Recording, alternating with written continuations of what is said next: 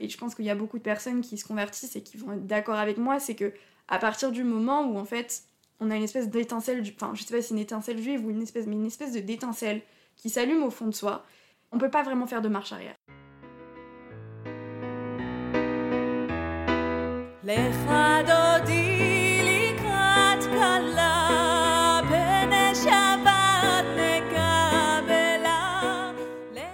Bonjour à toutes, bonjour à tous. Vous écoutez Juif par choix, un podcast de Léa Tayeb pour le lab Ténois sur les femmes qui se convertissent au judaïsme en France. Ici, on se demande pourquoi des femmes s'engagent dans un tel processus. Pourquoi ces femmes sont-elles prêtes à consacrer plusieurs années de leur vie pour être reconnues juives? Beaucoup choisissent de passer par le consistoire, l'institution qui gère la plupart des conversions en France. En effet, seul le consistoire permet de voir sa conversion reconnue par la majorité du monde orthodoxe. Mais d'autres femmes optent pour une conversion chez les libéraux ou chez les massortis. Une démarche tout aussi exigeante qui est reconnue par l'État d'Israël. Écoutons ensemble les histoires de ces femmes.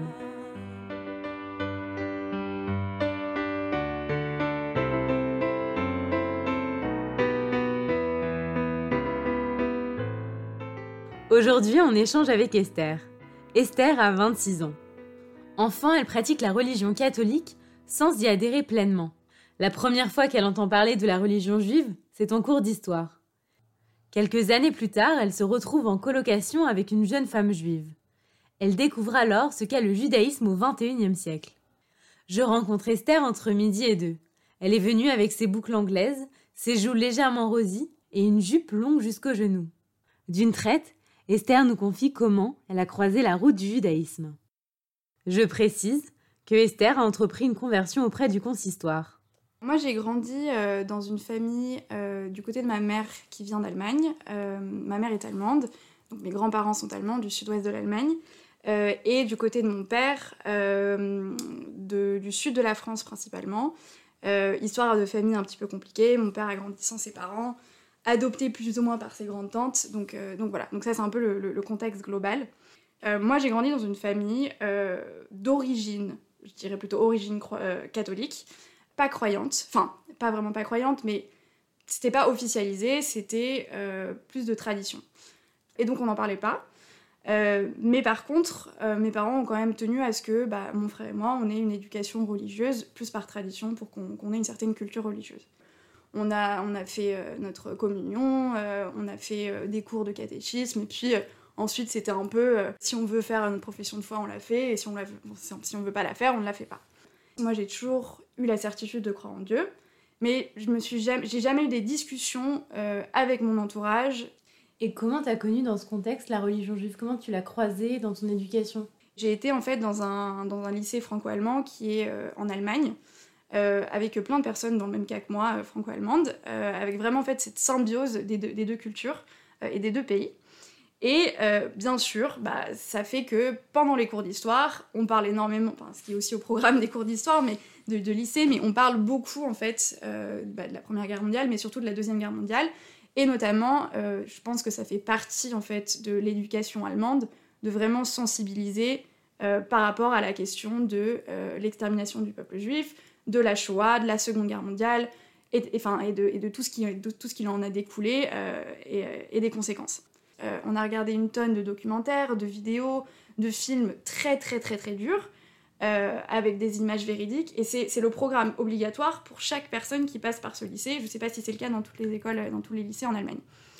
Et donc, moi, la, religion juive, je l'ai vue comme ça, de ce prisme-là, euh, sans connaître de personnes vraiment juives. Et à côté de ça, moi, donc, j'ai grandi en Alsace, mais j'ai pas grandi vers Strasbourg, où il y a plus de, de enfin, où il y a une grande communauté juive.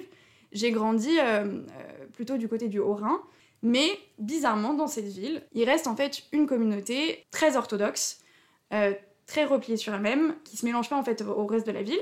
Et moi, j'ai grandi en fait dans ce quartier-là, un peu par hasard. Et donc moi, c'était le seul, la seule bah, vision que j'avais en fait entre parenthèses des juifs. Je voyais les jeunes de mon âge, parce que moi à l'époque j'avais 10 ans, quoi, enfin j'étais très petite, euh, qui étaient euh, les filles en, été avec des collants ultra opaques, euh, qui, restaient toujours entre eux, qui, bah, avec qui on n'avait pas forcément de connexion, et du coup, bah, c'était la seule image que j'avais des juifs, qui est une image, enfin, totalement minime, minime de, la, de ce qu'est la religion juive. Donc, bah, en fait, je, je n'y connaissais rien. Jusqu'au moment, en fait, où bah, je, déménage pour mes études en banlieue parisienne. Donc, c'est après le bac, finalement Après le bac. Donc, ouais, voilà, donc j'ai vraiment vécu 18 ans avec, bah, malgré le fait que j'ai grandi dans une famille ultra ouverte et qui ouvre les bras à tout le monde, peu importe les différences, ben, finalement, là où j'ai grandi, bah, il n'y en avait pas tant de différence que ça. Enfin, on était tous un peu pareils, quoi. On venait de tous plutôt le même, le même background. On avait tous été plus ou moins baignés dans la religion chrétienne, que ce soit catholique, protestante, mais euh, voilà, enfin, c'était. Euh, tout le monde se ressemblait un petit peu. Et, euh, donc après le bac, effectivement, donc je déménage en région parisienne et je me retrouve en première année d'études en coloc, pas choisie du coup, un peu par, par hasard, avec six autres filles, on était sept, dont une fille du coup qui est juive, plutôt moderne orthodoxe, qui a toujours fait Shabbat, qui a toujours fait les fêtes, la cache-route, qui a pas toujours été tchinoute, qui a évolué vers là-dessus d'un moment. À part son judaïsme, on était pareil, quoi.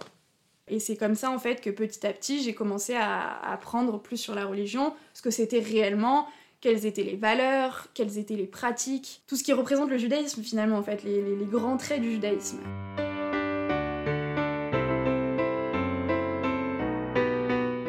Et finalement, euh, un, deux ans après, je pense, euh, je rencontre un garçon, euh, juif aussi, euh, plus traditionnaliste, avec qui, bah, finalement, je continue à avoir ces discussions sur la religion et de découvrir une partie un petit peu plus intime où lui m'inclut un petit peu plus, je dirais, dans la religion. Ça, c'est vraiment le moment où j'ai commencé à me, à me rapprocher de cette religion de manière plus intime et de manière plus personnelle. Mmh.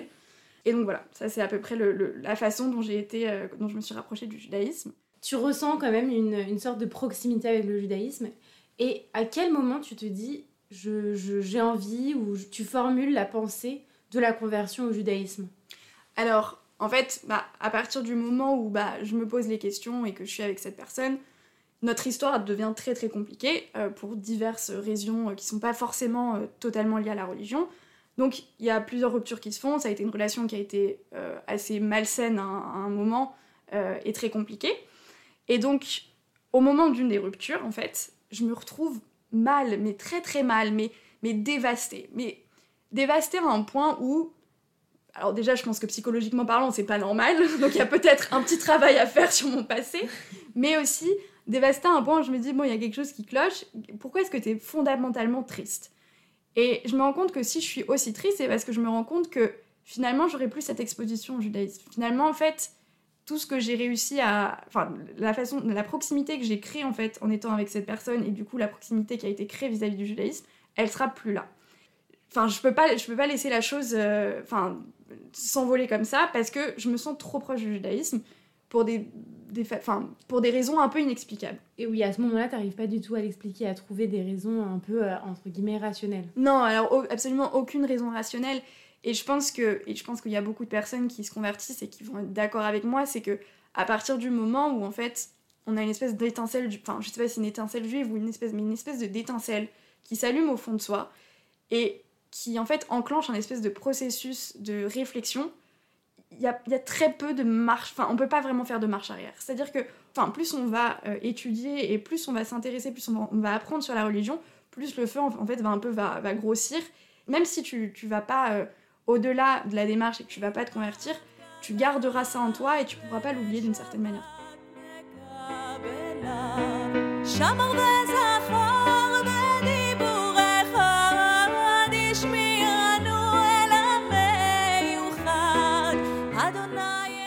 J'en suis arrivée à un état de conscience où je me suis dit, bon, il y a un truc qui t'attire, qui est inexplicable, qui est irrationnel, et qui, fait que tu dois aller vers, vers, vers cette religion. Donc, intéresse-toi à la religion, va étudier, va lire des choses. Et à ce moment euh, précis, en fait, je commence à, découvrir un peu des choses autour de moi, dans mon environnement, euh, dans ma famille, etc., euh, qui font me dire, bon, qui sont des interprétations de signes. Je pense que on voit des signes un peu là où on veut en voir, mais qui, je pense, tous, enfin les signes les uns à côté des autres, je me dis, bon, c'est pas, c'est évident, il y a quelque chose d'évident derrière je sais pas si c'est un signe pour me dire continue sur ce chemin, mais il y a quelque chose qui me réconforte dans l'idée de, continuer sur ce chemin. Euh, mon arrière-grand-mère du côté de ma maman euh, porte des noms juifs ashkénazes, mais aussi allemands, donc ça peut être un mix. elle avait une table avec des Magen David chez elle, ce qui est hyper bizarre, on sait toujours pas d'où vient cette table. Plein de petites choses. Le, deuxième prénom de ma grand-mère, c'est Ruth, qui est la première convertie. Il y a beaucoup de choses comme ça qui sont mises les unes à côté des autres. Et en fait, je me dis, bon, il y a quand même quelque chose qui est un peu bizarre.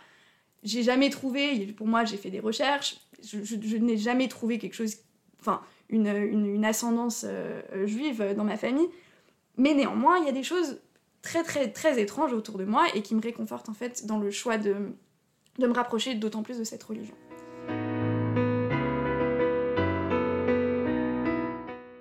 Comment comment t'as annoncé euh, ce changement de vie à tes parents et à tes proches? Ce qui est bizarre et ce que je recommande pas forcément aux gens, c'est que comme dans mon cheminement, ça a été vraiment un cheminement euh, étape par étape et que ça a été quelque chose de, qui est venu très naturellement, j'ai pas fait d'annonce réellement à mes parents ou à mon entourage.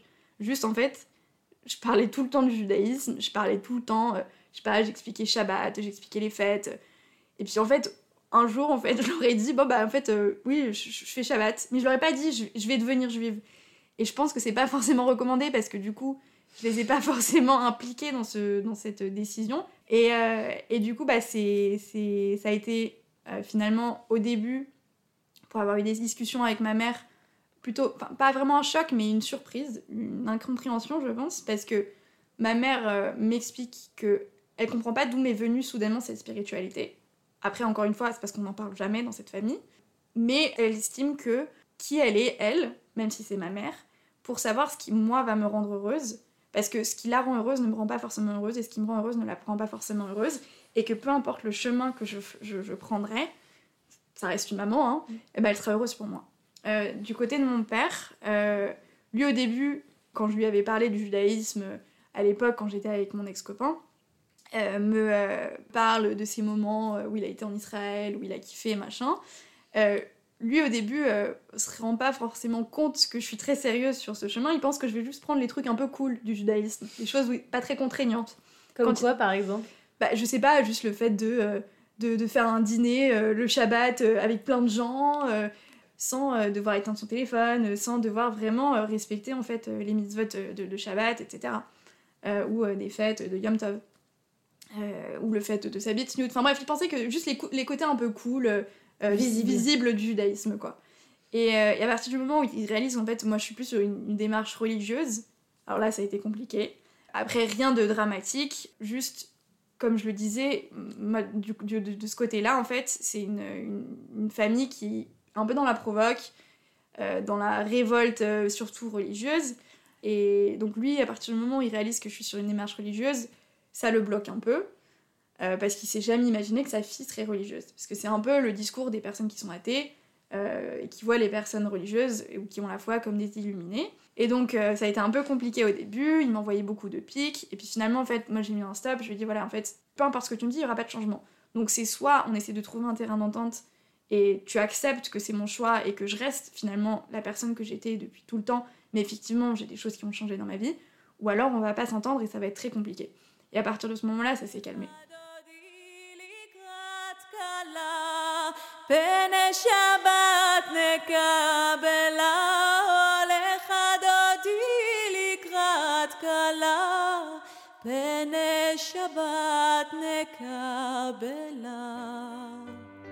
Merci à vous de nous avoir écoutés.